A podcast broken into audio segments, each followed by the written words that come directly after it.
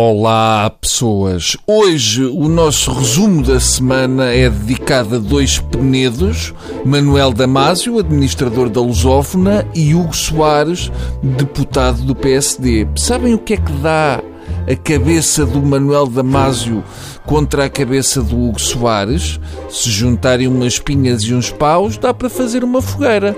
Tem é que bater as pedras com força, que é para fazer faísca. Ora, comecemos pelo administrador da Lusófona, o Sr. Damásio, que eu estranhei não ter recebido a jornalista da SIC a baloiçar num pneu Mabor preso ao teto por uma corda. Olhando para aquele administrador, faz menos sentido Lusófona ter praxes inspiradas em Fernando Pessoa e mais ter praxes inspiradas nas lições do Tonecas. Manuel Damásio desvalorizou o que aconteceu no Meco, dizendo que foi uma brincadeira e que ele também jogava ao pau e ao berlinde. Exato, pois, mas nota-se que jogavam ao pau consigo, mas era na cabeça. E ainda ficou qualquer coisita até hoje, está bem? Mas não vamos querer ir por aí, porque senão vai na volta ele ainda gosta, porque é isso que lhe fazem lá nas reuniões da maçonaria quando ele se porta bem.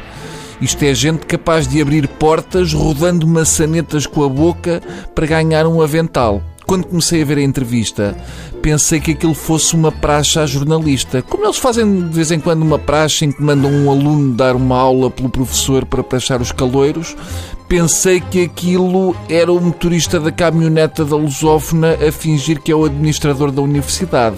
E que provavelmente o administrador a essa hora estava de lingerie numa caçada à raposa em Benidorm.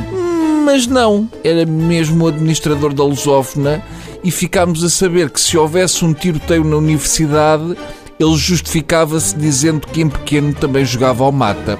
O problema é que o Sr. Damásio só começou a jogar ao pau e ao berlinde aos 24. Alguém que tenha mão nisto, que isto é gente para quem ter lá alunos ou ter caixas com azulejos é igual. Quanto ao Hugo Soares, uh, vi em direto o Hugo, com o seu olhar de santola, dizer Todos os direitos das pessoas podem ser referendados. Ui, Hugo, pata na poça. Saiu-te, não foi? Por momentos julgavas que estavas na Portugal e a comer um bife com molho com outros jotas.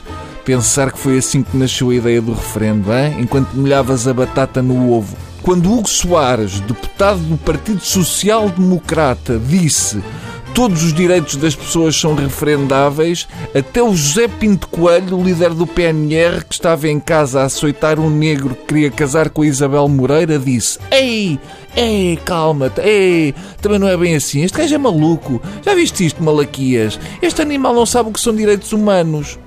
Eu aposto que o Hugo Soares tem tatuado no braço a morada de casa. Nada do que este homem diz faz sentido. Ele é a contradição da contradição.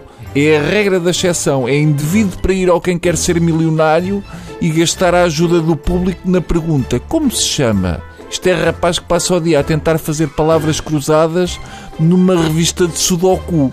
Na minha modesta opinião, assuntos desta dimensão não podem ser entregues a indivíduos destes. Entregar este assunto ao Hugo Soares é o mesmo que pôr o Homer Simpson a comandar uma central nuclear. Há um mínimo. Até as missões espaciais experimentais não são entregues a qualquer mamífero. Está bem? Vá, bom fim de semana.